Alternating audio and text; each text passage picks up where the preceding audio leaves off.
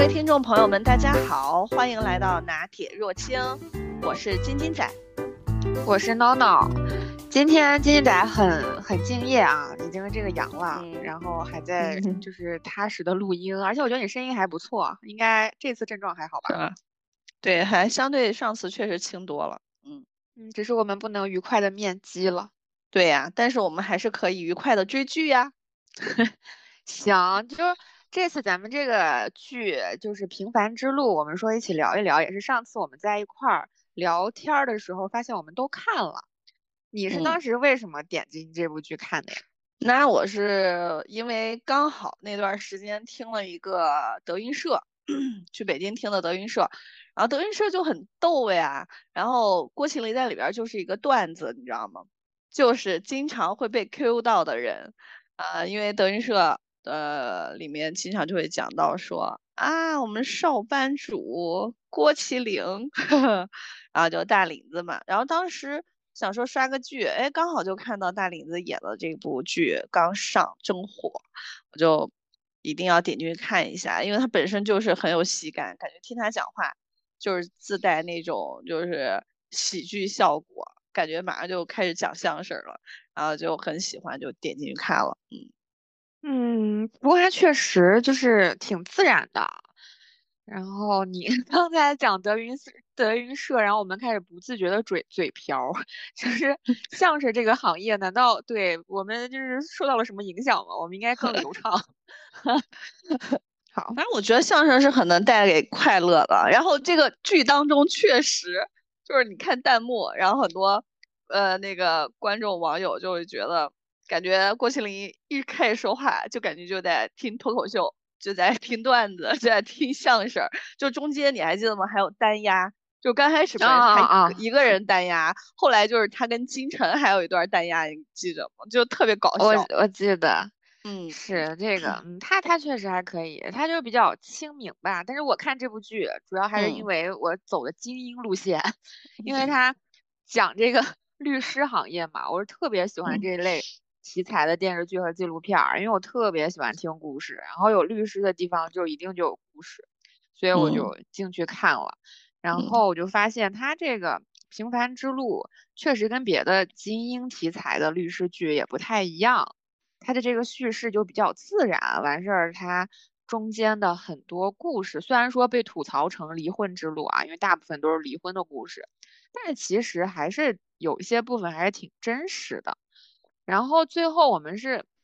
看完之后，当时说想分享一下这个剧，也是因为最后就是他们在最后一集敬酒的时候，我觉得还挺有力量的。就是因为我是一个伪文艺青年嘛，所以他很多如果提到一些话，然后就比较习惯性的会把它记下来。我就记得最后那个女主就是左娜，她举起酒杯说：“敬生命以痛吻我。”然后你的攀岩。郭麒麟嗯回应了，敬报之以歌。那我觉得这个还挺有力量的，是吧？嗯，确实。嗯，但是这句话呢，就在年轻的时候，我感觉听到的那句话就是，嗯，我热爱这个世界，不仅是因为我看到了这个世界的美好而热爱它，而是还看到了这个社会的呃千疮百孔，或者是看到这个这个社会的灰暗面。但是我仍然热爱他，就感觉这个小的时候印象的是这这样一句话，对不对？小时候可能我们就是比较喜欢，就是喝，也不说喜欢喝鸡汤，就是其实就是这些鸡汤的文字，对，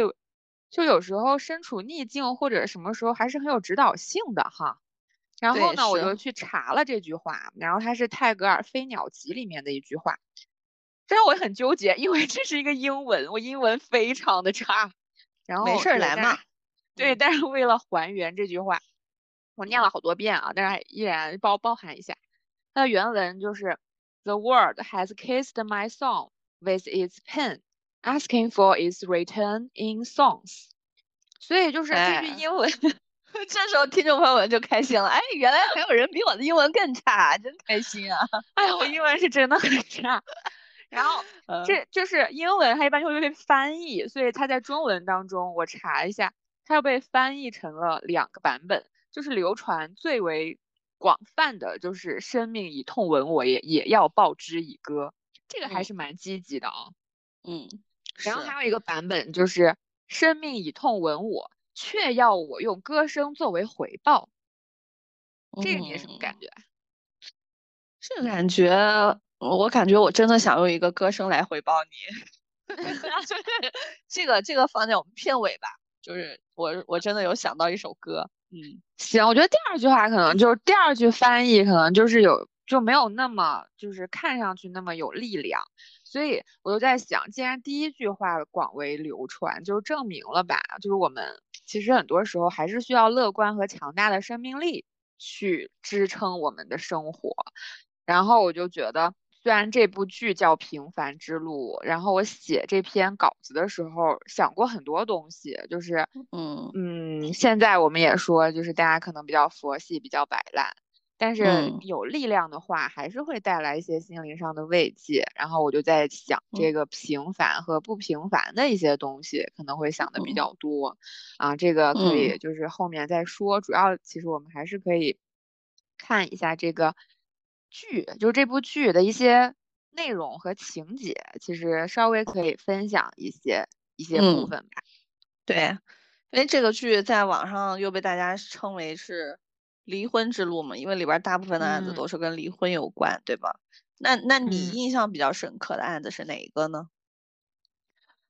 我当时看的时候，我印象比较深的就是他们应该是办的，就是除了郭麒麟跟。郭郭麒麟他父母跟左娜父母，然后就是就是孙这个孙建业和张如梅，你记得吗？嗯，我记得。啊，他那个离婚，我为啥感觉印象比较深呢？就是他这个案子里，他没有就是所谓的第三者呀，家庭暴力，但是他俩基本上没有同框过。有这个，其实也有，其实也有第三者，你记得吗？就是最后的时候，他有两个人坐下谈话。但是这是个开放性的吧，就是他只是说那个女生，那个女生可能在那个时候给了他一定的支持，对支持，也就是说没有那么狗血，但是他俩就基本上没有同框过。然后孙这个张如梅，她的就是她一直说的这个要说清楚，其实她就是想在想办法同框。然后我觉得这这个感受其实挺深的，就是你一个那么相爱的人，你是说想办法同框？就是她想办，她想让她的丈夫坐下来跟她聊一聊，就是坐在一个空间里，但是她的丈夫其实一直都是在拒绝，就是她不愿意跟她坐下来。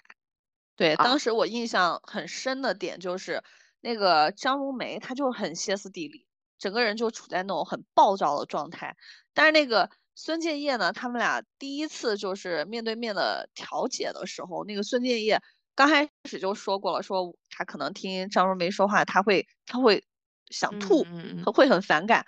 大家只是觉得一种夸张，但是当时在现场，他真的就晕倒了。我觉得还有身体上的恐怖，对他会有身体上的不适感。嗯，可能就也我觉得也也会是真实的，就是。呃，就是一些压抑啊，或者说很多的情绪，到了到了某一个节点，它真的会爆发，让你身体上就有不适的反应。所以这个案子让我很很印象比较深刻，就是我会觉得，嗯，男女男男方和女方在那个沟通的节点上已经完全脱离了，虽然就感觉没有办法去去沟通，但是这个妻子的诉求就就只是想知道为什么他要离婚。他当时就是说，你作为一个。企业的负责人，你不想要一个员工了，他都还有一个，他都能要一个说法。然后我们作为夫妻，然后你要跟我分开，但你却没法好好跟我说，就是一交流就争吵。这个，对我当时觉得他们的取景，对取景也很也很好，就是他们是分开，就律师是分开在找他们俩，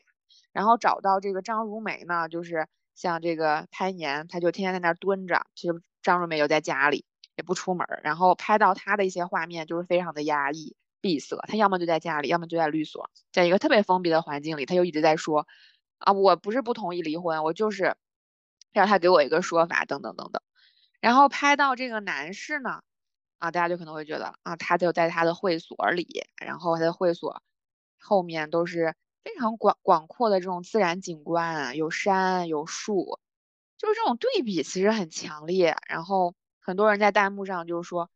这个张若梅完全离了婚，拿了钱就潇洒的过日子呀，等等等等。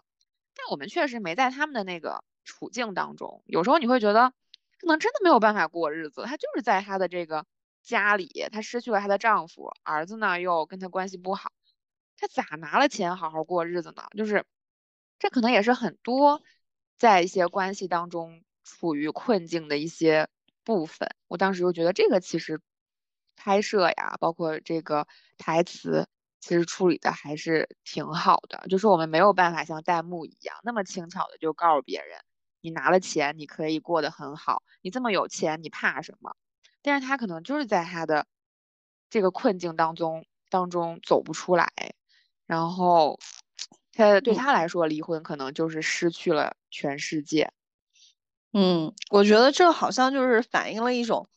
就是封建传统社会。的这种延续下来的一种男女世界的感觉，就是男性他的生活、他的事业都会有很多的机会，然后他的事业就各各个方面就会很广阔。就像你刚刚提到那个取景，他会很巧妙的就表现出来了这一点。而女女生就是传统女性，我就是以家庭为整个生活的重心，我所有的世界就是这个家庭。然后我觉得。像刚刚聊到的那个，他想跟张若梅想跟孙建业对话，就是他其实内心很绝望呀。就是这个人是他生活的一个重心，全部的重点，但这个人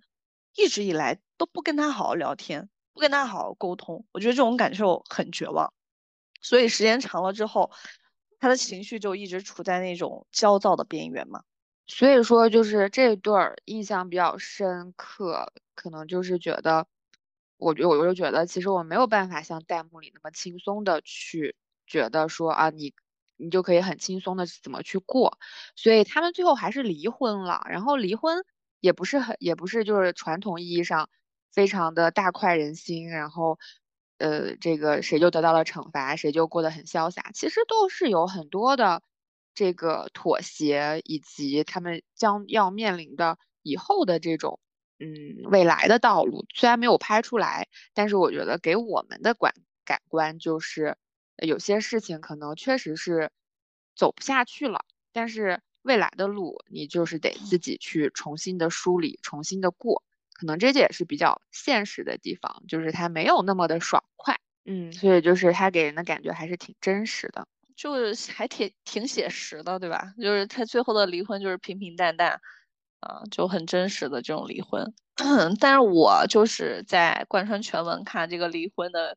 这个印象深刻的点，就是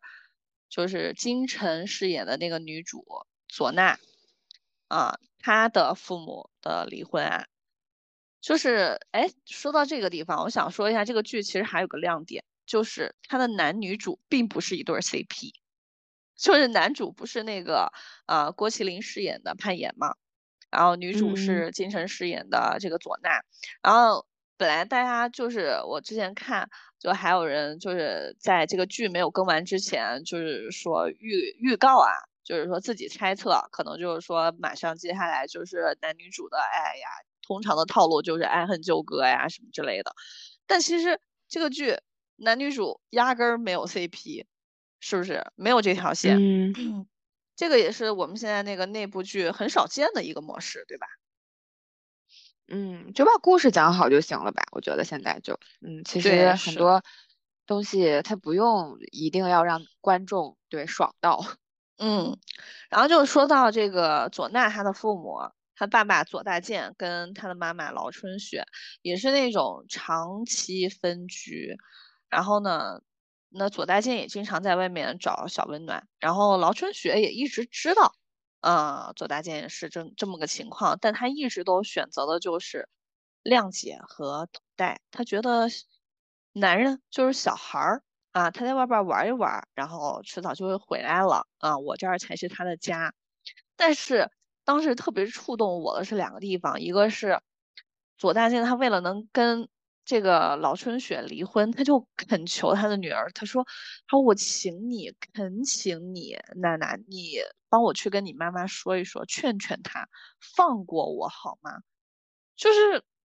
因为劳春雪就是给了他这么大的宽容和耐心，但是这一方就是我求你了，你放过我吧，那就你听着就很来气，有没有？啊，然后呢，劳春雪呢，就是也是一个挺传统的啊一个女性，就是也是一直守在家里，但是呢，她当听到了就是这个左大健跟左娜的闺蜜搞在了一起啊，并且还有了小孩儿，是吗？她当时就挺崩溃、挺绝望，她选择了自杀。然后后来被救出来之后，好不容易被抢救过来之后，出来之后。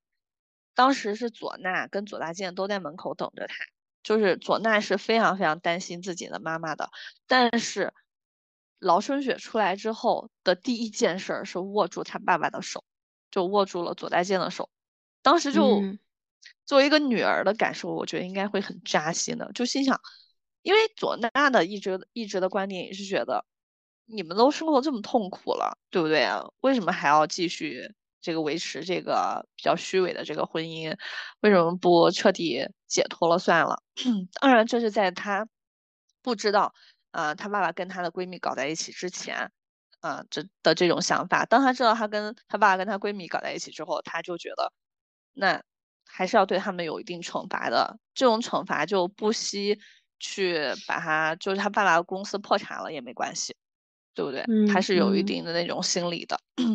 但是就说到刚刚他妈妈从手术室出来这一点，那一刻可能我觉得对于佐奈来讲，就他真的就明白了他妈妈那种恋爱脑嘛，应该算是，就是真的就是一心扑在这个男人身上，所有的那种情感啊，所有的那种就是母性的光辉都给了他。然后呢，这个离婚案最后。就是让大家非常大快人心的地方，就是，啊，这个小三儿最后是要啥没啥，啥也没得到，对吧？因为这个小三儿确实，这个，嗯，蔡小磊叫蔡小磊，这个角色叫蔡小磊，他后后来的那个人设确实是非常讨厌，啊，就是一一边就是去请了一个劝离师，对吧？去恶意去想去。就是取取证他妈妈的一些不利的这个材料，然后还想着一些手段，就是想要去抹黑他妈妈，啊，抹黑那个就是劳春雪，啊，试图就是让自己在这个离婚当中能够啊获得更有利的这个情情况，也然后也就能跟分分到更多的财产嘛，啊。同时，他还给左大健支招，就不要去签这个自己是作为过错方的这个字。其实，左大健在处理这个离婚的过程当中是带有感情的，毕竟老春雪是他的这个嗯原配嘛，对吧？但是我都觉得，我都觉得，我都不觉得这个结局很爽。就是过程当中，我觉得我要是左娜，我肯定会打死他，就是。对，我绝对。然后他还他还准备网暴这个是这个劳春雪。要是我，我绝对把他材料发网上。就是，嗯，我觉得对，就是这部剧其实挺隐忍的。就是他对对他最后的处理，我真的会打死他吧。如果我闺蜜是这样的话，如果我爸是这样的话，嗯，连他们俩一起打吧，我应该。对，尤其是在开头的时候。那几集就是，嗯，那个小三儿明明就知道自己干这些事儿，甚至都已经怀孕了，然后还在听左娜很就是很信任的跟他讲他家庭里面的事情。但是后来左娜确实气不过，扇了他一巴掌，这已经很不容易了吧？在这个拍摄里面，啊，然后所以说就是虽然这个剧里面是这样的情况，但是其实现实当中还有很多让。大家很气愤的事情就是这样的，这这一类的这种婚姻，但是我们好在就是我们的舆论都是很好的，我们都知道这种小三儿就是大家都不希望他们有什么好的结果，所以确实这种离婚呢，一方面就给了劳春雪的一种解脱，然后另外一方面这种结局的设置也符合大家。真正想要的这种价值观和主流的意识，嗯，是的，我是我我我是觉得当时劳春雪其实处理的也很隐忍，包括这个结局，就是离婚的这个结局也没有让大家感觉到就是很痛快，就是包括一些条件呀之类的这些可能也没有达到。但是当时就是说了，其实他们是有共同的孩子，当有这个孩子的前提下，就是他是不可能还是不会和他爸爸就是撕破脸到一定的程度，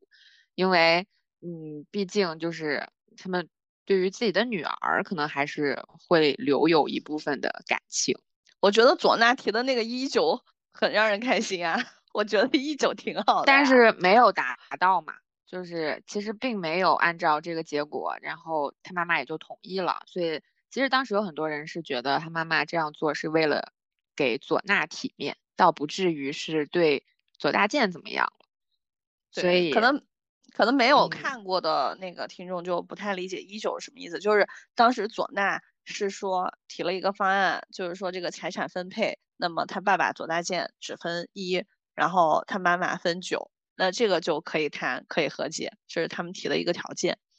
然后本来是说的是，嗯，五五，对吧？他爸爸说的是我们就五五，啊但是左娜就说一九一九就可以，然后但这个这个我们就看的也很爽。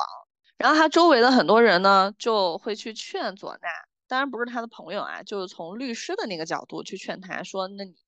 如果一定要这样做的话，那你会让你的父亲左大健会在资金上呀，或者什么呃公司运营上会陷入一种很啊不利的情况啊，那你能不能不要这样？但是左娜说了一句话很解气，就他说，虽然我这么做对我是没啥好处，但是只要对你对你们有坏处就行了。大家听的也很爽，就觉得嗯是很很很带脑子，又带脑子又有手段，就很开心。大家就希望是这样的一个发展。对，虽然结果没有按这样的发展，所以对，所以当时网友也会觉得好像不是很解气。但我觉得这也就是很现实吧，你再拖下去也没有什么意义。而且我觉得他妈妈其实还是考虑到了女儿。就离得很平静，对。但其实我我是理解这部剧为什么它所有的案子基本上都是离婚嘛，因为他可能这个编剧他一开始定位的这个剧的核心就是离婚，因为离婚现在也确实是当前的一个普遍的社会现象，甚至他会经常的上热搜啊，就是说我们国家的离婚率啊啊，然后结婚率啊去做一个比较。但是看这个剧，我觉得多多少少会给那些。就是可能挣扎在婚姻的这个痛苦当中，然后不知道该如何走的人，给给他们一定的勇气。就是说，嗯，因为人生我们最重要的还是在要一一定水平的去做一个平衡，不管是我们的爱情和事业，还是我们的家庭和自我，就是最终我们都是要选择去勇敢的向前走，不要去待在沼泽里越陷越深。不论是张如梅也好，啊，还是劳春雪也好，我觉得，嗯，这部剧起码，呃，拍出了给我的感受就是他们离婚了之后，双方也应该都是得到了一种解脱，然后继续向前去过自己的人生。嗯，那像就是作为可能作为前妻，他们应该是在最后是有一个原谅的这种，也不是说原谅吧，但是他们可能就是算了。但是佐娜生日的时候，他爸给他寄了一张无限信用卡，然后呢，他把它剪了之后寄回去，在信封上写了一句话，就是，嗯，若你什么都能原谅，那你经历的都是活该。就是，但是这句话对很多人也觉得很解气。当然了，也有很多网友就是开玩笑说，干嘛要还回去用啊？就拼命的刷呀。然后其实当时，当时佐娜应该是没有原谅。嗯，那如果是你，你会原谅吗？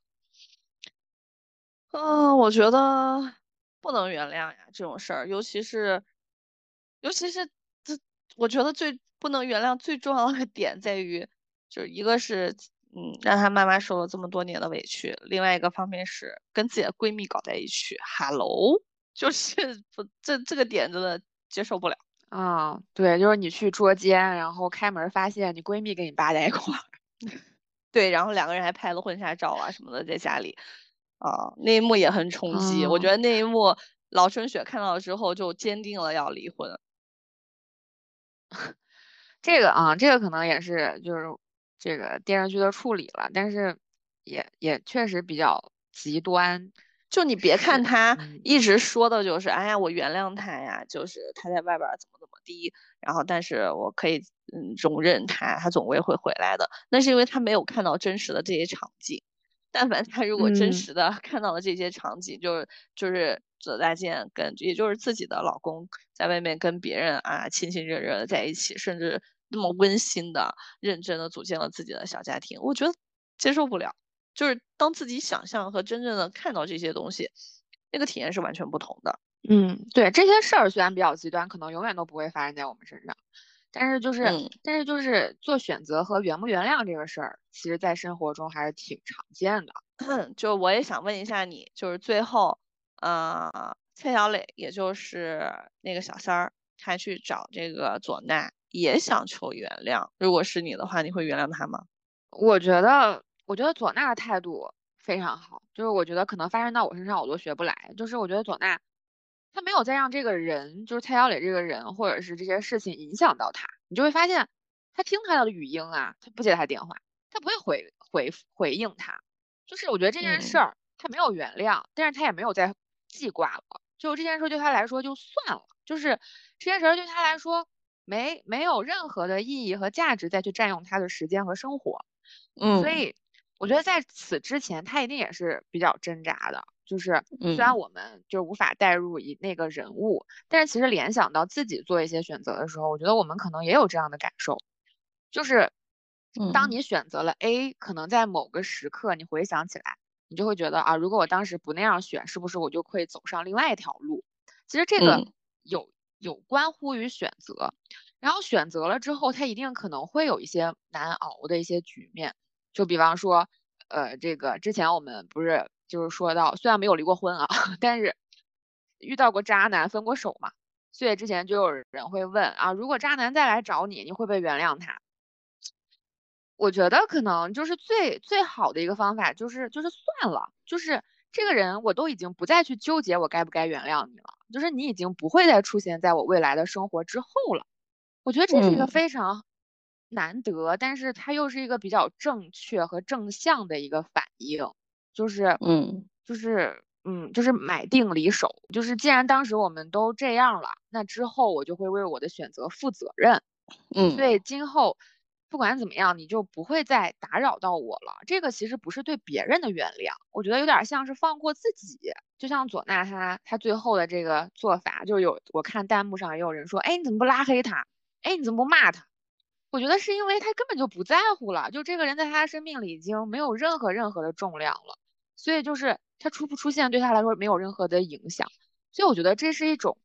放过自己的表现。所以后面我们会，我就会想，其实原谅有时候可能不是原谅了别人，就是每个人放过自己的方式不一样，但是我就希望我们能找到一个方式，是把自己从这些纠结复杂的东西中解脱出来。而至于原不原谅那个人，原不那原谅那件事儿，可能真的没有那么重要。嗯，我觉得就是要远离这种会消耗自己的这种人，啊，让自己的生活回归平静。对，所以说我们又回到，就这部剧可能不算是不算是爽剧，对吧？他最后这个也没有这个呃，就是左娜也没有就是说撕扯呀，就是把蔡小磊在骂的多么那个啥呀。但是最后你会发现，这个结局其实挺挺流畅自然的，就是他放过了自己，我觉得这个还是挺好的。对对，而且其实左娜本身也是一个非常，呃，有自己实力的人，所以，嗯，他本身也是一个法学博士嘛，啊，各方面他也，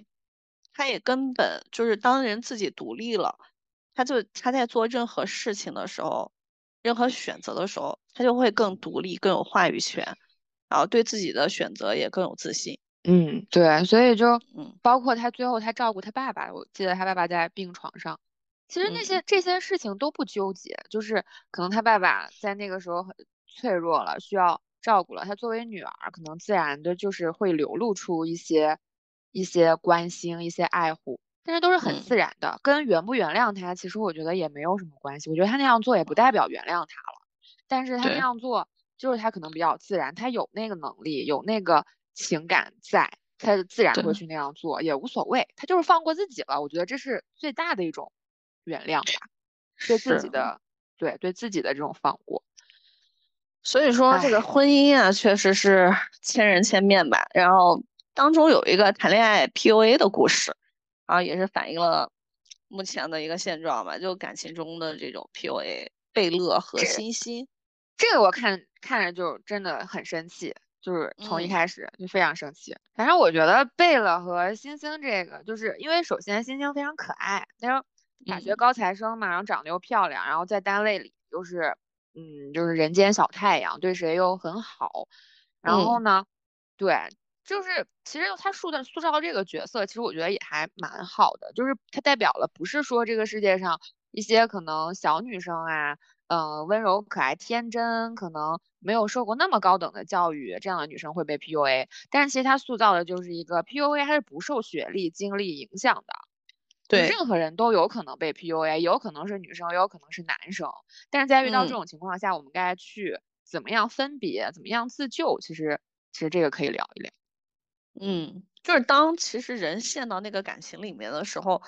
他是不会意识到自己被 PUA 了，他会觉得他会认真的去想对方说的这句话，然后我怎么改？嗯，对，我觉得首先是因为。他们俩在就是那个就是其中的一方就是被 PUA 的一方，他肯定是把它放在一个把他们俩放在一个感情当中的。他其实一开始不会设限，就是说你这样说话是为了有什么样的目的。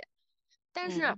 对，但是 PUA 比较让人特别生气的地方就是这个人 PUA 者就是施加 PUA 者，他一开始的目的就不不对，是吧？对，这个是让人最讨厌的地方。这是一个故意的、有预谋的 PUA，不是说我没有意识到，然后就是不自觉的，有可能个人有一些情感控制。对，为什么呢？因为当时潘岩去潜伏在这个机构的时候，他当时就问了一句话，就说：“我想追个白富美。”然后那个机构的那个销售人员就说：“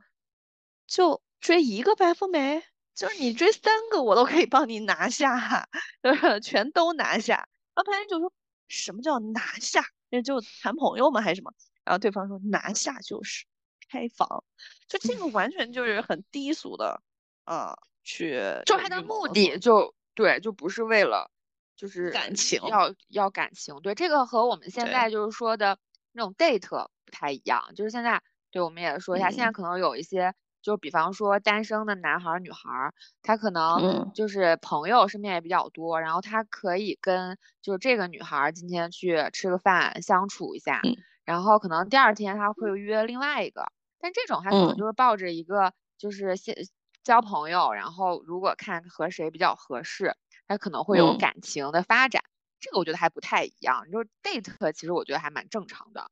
但是带着。对，带着一些目的，然后还运用一些手法，以团伙为这个单位去接近女生，然后最终达到他们不可告人的目的。我觉得这个是要警醒的，而且这个很可怕。就你一上来的时候，可能你你怎么去区分别人是有这种有目的、有预谋的，然后来接近你做这个事儿？所以，就你刚刚说的，女孩儿啊，或者是任何就是可能会遇到这种情况的，我们都要学会这种自救。啊，要有这种警惕性。反正中间贝勒的话，我挑了一些，你听听啊。他说：“嗯，我只爱你，可是我越爱你，我就没有安全感。你一和别的男孩说话，我就伤心，就是因为我太爱你了。你可拉倒吧！我特别害怕孤独，我老是觉得没人爱我，没人理解我啊。他这个时候就是说我只有你，是吧？就是你不能不理我啊，不陪我。嗯，然后还有。”他说：“我的朋友也说我配得上更好的，也会给我介绍新的女孩。可是我一个都不想见，因为我认定你了。你怎么就不能在朋友面前也维护我呢？” 就听了都感觉马上要气了，好不好？要生气了。就这种话其实挺常见的吧？就是反正还有很多，但是 其实不得不说啊，我也反思了一下我自己。就我感觉，我可能以前要 为什么要反思自己是怎么了？就看到了你你你的曾经的影子吗？不是因为我之前有过，我前任跟我就是我们俩聊天的时候，他会说，他会问我你是在 PUA 我吗？但是当时我没有意识，就是会出现什么情况呢？就比方说他做一件什么事儿，我我觉得看着有点问题，我觉得我不舒服，然后我就会说，我就会跟他说，我说你知道吗？你这样做大家都会不舒服的。但是大家可能碍于情面不会告诉你，但是只有我 为你好，所以我会说出来。你这个也是比较典型的 PUA 话术啊，这怎么了你？但是当时我没有意识到，但是当时我会觉得，可能别人就是会感觉到不舒服，但是碍于就是大家不熟或者碍于情面不会说，但是我为他好，我就会说。但是确实对方会反应的比较明显，他就会问我，他说你是在 PUA 我吗？啊，我就会反反思一下，我会觉得可能，我觉得是不是在爱情当中，或者说在感情关关系当中，就是控制别人，有时候会不自觉的会产生这种这种这种想法。嗯，就是都想当那个爱情的那个主导者，主导者，这样啊。对，这样更有安全感。对，所以我之前可能不自觉的就就就说过一些这样的话，就类似这样的话，我应该也说过。但是后面反反思一下，我觉得确实就是，嗯，你不应该就是控制别人的一些想法呀、言语。嗯，所以这个挺好的，就是你意识到你就要说出来，就像我前任一样，是吧？就是他意识到了，你就要反问出来，你是在 PUA 我吗？就是说，现在其实大家也都知道这个事儿了，也不是那么容易就上你的当。我告诉你，对，就刚开始的时候还没陷那么深嘛，因为什么事儿可能都是有一个过程。就是刚开始你意识到不好或者意识到不对的时候，就说呗，就不用担心。就可能对方会说啊，我就是这个原生家庭也比较敏感，我觉得孤独，我害怕受伤，就无所谓，大家都是成年人，就是你有什么你就说，就是他害怕孤独，他害怕受伤，那是他的事儿。他害怕受伤，他不能来伤害你啊。嗯，接下来就我们聊一聊，面对 PUA，我们怎么能更好的自救？行，那作为一个对，就是我不自觉的 就会控制，就是对方的这种人，我我不是最近单身嘛，我不是反思嘛，然后我就总结了一些，就是 嗯，这个一些一些方法吧。就我也观察了一下，就是首先不可否认的就是。就是 PUA 那个主导 PUA 的人，他就是可能比较强势，就是控制力会比较强。这种人，他可能会去 PUA 那些什么样的人呢？就是他善良的，他从小就可能就是成长的环境比较单纯，然后又不会拒绝别人。其实这种人在现实中其实挺多的。就我们善良的人招谁惹谁了？不是说善良，就是。他可能就是害怕拒绝别人，就是怕别人说。就性格很温和，很好说话，对吧？对，但是女生不能太温和，太好说话，就是你得去拒绝别人不对的一些建议或者说一些看法，因为他们的想法和情绪就太容易被受到影响了。所以在生活中，我觉得第一点就是你得。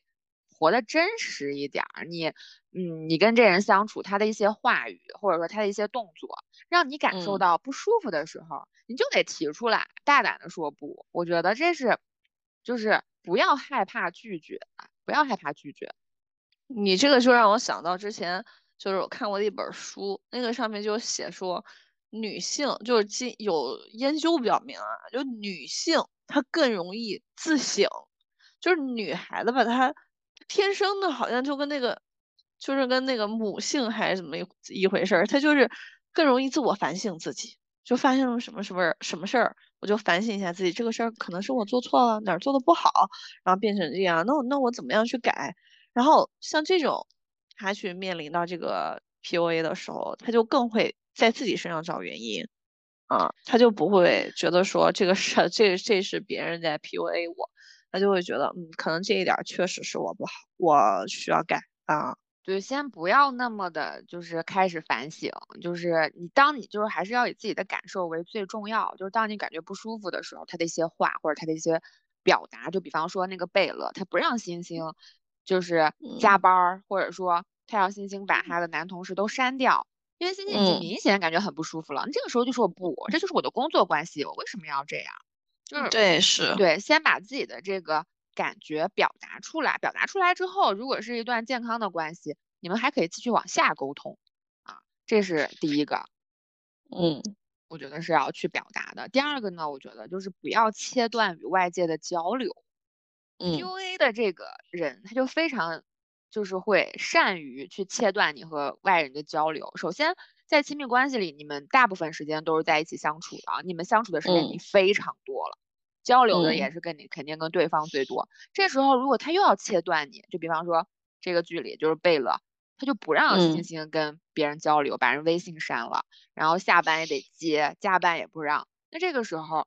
他就没有别人再给他传递信息了，他就没有正常的社交了。我觉得当一个人如果要切断你跟别人的社交，还假以爱你的名义，比方说我的世界就只有你，所以我希望你的世界也只有我。这太可怕的事情，如果他有这方面的倾向，我觉得还是得去拒绝，大胆的去拒绝这样的这这这种窒息的爱。而且你在跟周围的外界交流之后，跟朋友啊，或者是关系好的同事去交流这些事情之后，你看当时欣欣当时跳楼的之前，啊，他的同事们都在去找他，我觉得这一点也很暖。就是大家都非常关心他，都感觉到他的不对劲，啊，所以说，嗯，外界的交流还是很有必要的。对，因为，嗯，俗话我们不都说这个当局者迷，旁观者清嘛，所以别人去看的一些事情，他可能会更全面一些。你你身在其中，就是会，嗯，有一些就是看不清楚的地方。这是第二点吧，就是。嗯，不要切断这个去和外界交流的途径。然后第三个就是，嗯，第三个我们要来说一说拯救对方的圣母心了。嗯，我觉得过去我是有的，我也有。对，过去我会，就是对方比如说跟我说我的世界很黑暗，然后我就只有你，或者说，嗯，别人都不理解我。我觉得只有你理解我，这个时候我就会觉得天呐，他多需要我呀！他他多需要我把他从黑暗里拉出来啊！他只有依靠我了呀。对，我觉得我有这种想法。然后，尤其是你有没有注意到一个动作，就是每次嗯贝勒在说这些话，就是什么，就我需要你啊，就是嗯越爱你越没有安全感等等等等这些话的时候。然后欣欣下意识的就是去会抱住他的头，你不觉得这种感觉就是圣母心的，对我也会的一个表 现吗？就像一个妈妈一样，然后去抱住 自己的孩子，就对我也会，对，对，因为就我我之前就有一段时间，就是因为在你知道吗，在一段不健康的关系里，你自己的状态其实也是很差的，是吧？嗯。嗯，我之前也是，就是在不健康的关系里，其实我自己已经很疲惫、很难受了。但是每当对方告诉我，就他很黑暗，他很难过，或者他很什么的时候，我我这两天 翻我原来日记本，我日记本上还写着，虽然我已经没有了力量，但是他更需要力量，所以我得 打起精神起来。对，这真的是我当时真实的想法。然后，嗯，但其实后面你就发现并不是那样的，就是他其实也没有那么。其实不像营造的那样。其实我们要跳出来，就单说你刚刚说的这句话，我觉得这如果是一个健康良好的关系，那其实就是能够给对方以鼓励、给力量的。就是你觉得对方需要你，那么你就更加要站起来，更加激励自己，要变得更好，然后才能够有力量去扶持、帮助对方。如果双方都是这种正向的状态的话，我觉得这是一个非常好的关系。大家都会对对方越来越好，嗯，对。但是我们刚刚说的那种不健康的关系，就有点像是对方一直在吸取你的力量和能量，他一直在不断的吸取。对，它是一种心理上的虐待跟情感控制，就是他他的核心是想控制你，控制你的所有的言行，然后让你的内心痛苦。是的啊，对，还营造出自己是一个弱者的这样的一个。这种角色，其实我们应该跳出来的话，你就会意识到，其实他也是个成年人。他要真像他形容的那么脆弱和无助，他是怎么长成三十多岁的呀？是吧？对呀，所以说，嗯，其实欣欣后来也意识到，就是这个关系不太健康，所以他跟那个贝勒就提了说要分手，对吧？贝勒就拿了一件非常无耻的事情来威胁他，就他们在一起之间的那个亲密照。所以这个剧我觉得它的内涵是很丰富的，给很多女性一个提示。对，就是别轻易拍这些。对，亲密照，亲密照，对，真在一起或者说你就拍你自己的手机里，你自己欣赏不好吗？放人手机里干啥？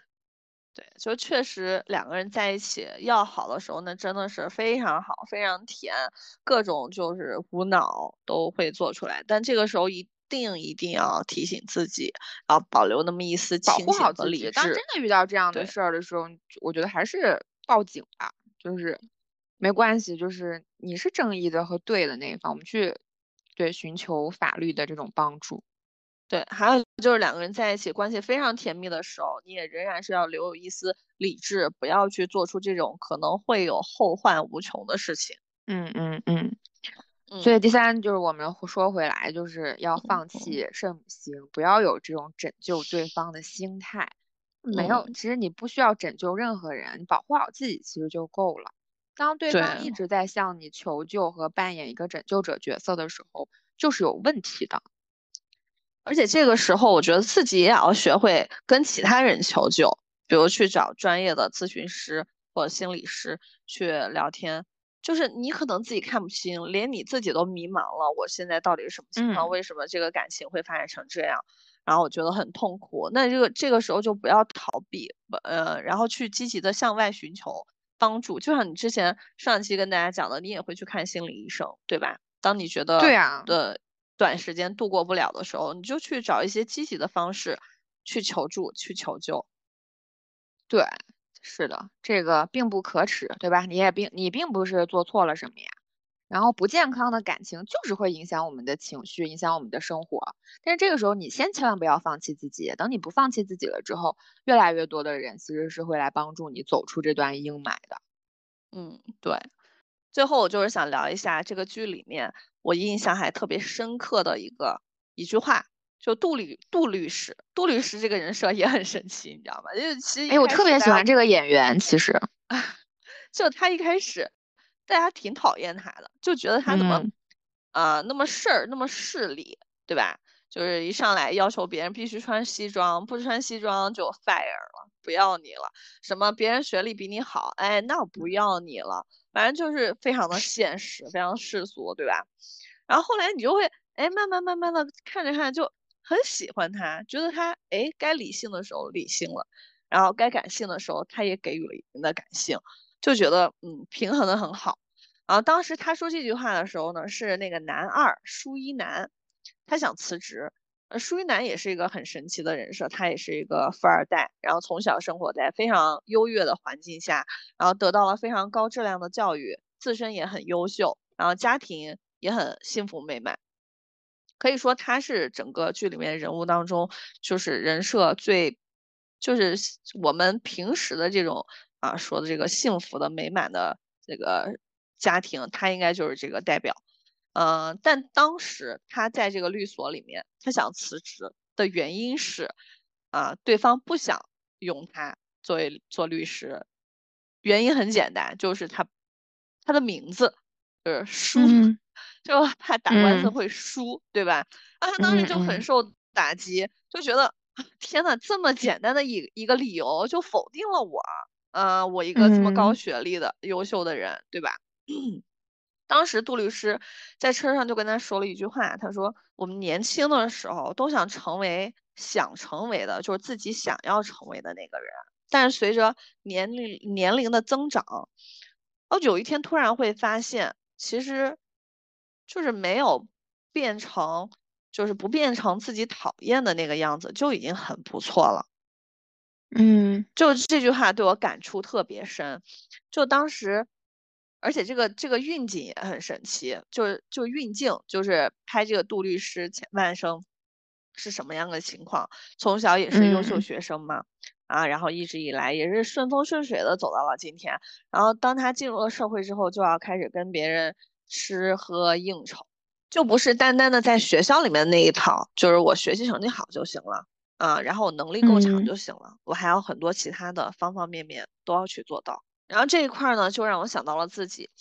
比如说我小的时候就特别喜欢艺术，喜欢舞台，喜欢弹琴。那我觉得，嗯、我要做的事情都是跟这些有关的。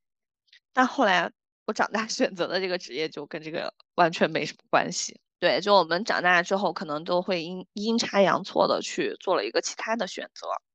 然后呢，还有就是我在呃，就小时候很喜很向往北京，啊，就 去了北京之前，我就觉得一切都是可以靠自己的，一切都有可能，比如什么车子、房子这些东西，哎，那都是自己就是成功了以后的一些附属品，觉得这些嗯。都都是可以靠自己的能力得到的。然后后来呢，就过了几年之后，我爸妈就哎跟我说，嗯。哎，他们出钱想帮我买部车，然然后我就心想，得买吧。我甚至还觉得，哎，怎么没早点买？就是就是完全就是呃，已经没有了那个那那种骨气，然后也觉得自己也觉得好像就很没用，嗯，怎么自己向往的那种事情自己都没有达到。那就是从就是这件事情之后，嗯，就是回回到回家了，然后到爸爸妈妈身边了，是吧？嗯，是的，但其实我了解了你后面的这些经历之后，我并没有觉得你是你刚刚说的没有骨气，或者是嗯自己想的没有达到，因为后面就是最近大家阳的很多，第一次阳的也很多，然后你就一直就是你阳之前就一直在照顾你爸爸妈妈，然后就是包括平常对女儿的这种关心和教育。所以我当时觉得你跟我说你感触触最深的是这这句话，我是能理解的。就是在我嗯们可能大学毕业或者说上大学的那几年，肯定是觉得未来无限可能，对不对？你就会觉嗯得啊，以后都是我的，我未来想做什么都可以。然后慢慢到了现在，其实到了现在，我们无法，也不是无法接受，就是可能不能自洽的一部分在于，就是看似我们现在的生活跟最开始幻想的，其实我觉得一定的落差就是在于我们认为我们现在的可能过得比较平淡，也就是所谓的平凡，跟我们最开始想象中的啊，我们的未来无限可能是有一定的落差。是但是，是我我，所以你上一次跟我提到你对这句话感触很深之后，我也想了很多。但是因为我也知道，就是你后面其实你也做成了很多的事情，就是在我看来也非常的，我是达不到的。就比方说，我会照顾在我爸爸妈妈生病或者是新冠阳了之后啊、花时间去照顾他们，同时还要兼顾就是自己的家事业，这些我觉得我都做不到，但是你都做到了。但是在这些嗯每一个可能我们就是在对方看来，在别人看来很精彩或者说很闪光的瞬间，但它都是一些瞬间。其实我们就要去经历的都是每一天每一分钟，所以我们忍受的可能都是那些我们认为很不值得一提、很平凡的事儿。所以我们会觉得啊，好像跟我当时幻想的我现在的生活不一样，我会觉得没有用啊，我会觉得没有骨气，但可能并不是这样，就是我是觉得，其实我嗯们包括那个男二嘛，他他有一他的这个经历，就像刚刚说的，他是斯坦福毕业，他去了一个小律所，他的心态上经历了很多落差，包括你刚刚说到他 因为自己的性，然后被嗯客户嫌弃。但是他最后也会体会到，他要去做一个真正热爱生活的人，而不是只热爱生活中那些耀眼、光彩夺目、激动人心的部分，要爱那些普通的、琐碎的、艰辛的、平淡无奇的、绝望挣扎的部分。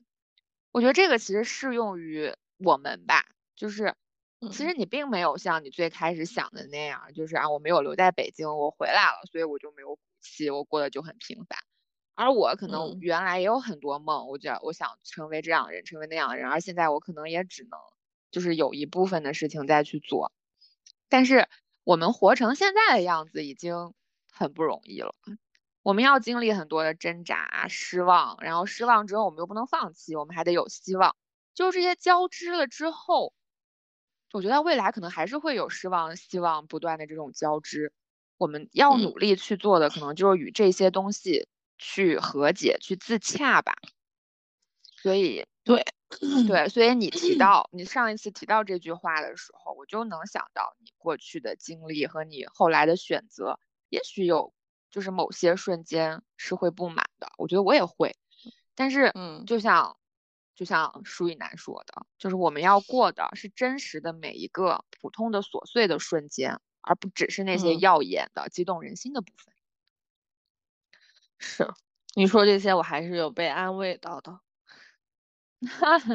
嗯，可能后面吧，就是嗯，大家都，所以我之前就是觉得，可能我们一直都是希望自己成为一个不平凡的人，但是大部分的日子和时间，我们都要日复一日的去做。只是当我们在做这些重复的事情的之后，我们有那么一两个为自己过去的理想而闪光的点或者是部分，我觉得已经很不容易了。我觉得成年人的世界呢，都是被这个社会所改造的。之后的我们，就是因为长大了之后，我们就会被很多事情啊所磨砺的更加圆滑，然后做了很多妥协。那么可能我们也就变得越来越不像我们啊本身的自己啊，也丧失了嗯小时候作为孩童的时候那种纯净啊那种创造力那种天真。嗯，那这个呢，就经常让我想到 Eason 的，也就是陈奕迅的一首歌《Baby Song》啊。这首歌是岑宁儿作词作曲，然后 Eason 唱给他女儿的一首歌。这个歌词写的非常美好，就是写了一个小小的啊孩童婴儿，嗯，他能够用很简单的他的方式化解掉大人大人世界里面很多的烦恼。嗯。所以，其实你刚刚提到了，就是现实啊，或者说现实的世界，其实是会改变我们的一些初衷，或者说改变很多的不愿意去放弃的东西啊。但是怎么怎么样？但是你经常会想起这首歌来，其实我会觉得，其实你还是有力量的。就是我们都是会有一些抗争，会有一些力量去和我们不愿意改变的初衷去去做一个对抗。那这个其实我觉得就是一个很宝贵的部分，嗯，我觉得每个人可能都会有吧，就是就像我们刚刚提到的，小时候会有一些想法，但是在不断的这个岁月当中，也许会磨掉一些东西，但是我们一定有不愿意被磨掉的部分，而且我们一定有自己的方式去对抗这些我们不愿意去改变的力量，然后这些抗拒或者这些斗争，可能就成就了你。我或者更多人某一些瞬间，这个其实就足够闪耀了。是，也就是我们在面临呃挣扎和痛苦的时候，其实我们更应该去寻找初心，找回我们最原始的时候那个本心。那么本期节目快要结束了啊，但是我还记得在开头的时候，为了响应 NONO 最喜欢的那一句。生命以痛吻我，也要报之以歌。啊，那么我就清唱一段《Baby Song》，作为我们本期节目的结尾。你的眼睛像颗水晶通透，里面有一个无穷无尽的宇宙。小小的你，在你小小的梦里，把我所有大大的事情都吹进风里。我为我将对你撒的谎先跟你道歉。当你发现黑白不是那么的。分明，世界不是那么的公平，别太失望。我讲的是个梦想，不用太听我们的话，不要让。任何人告诉你，你该怎样对待世界，而他该怎对你？要跟现在一样随性，让你的眼睛和心依然纯净。那伴着这首歌我们这期节目就结束了。下期再见拜拜。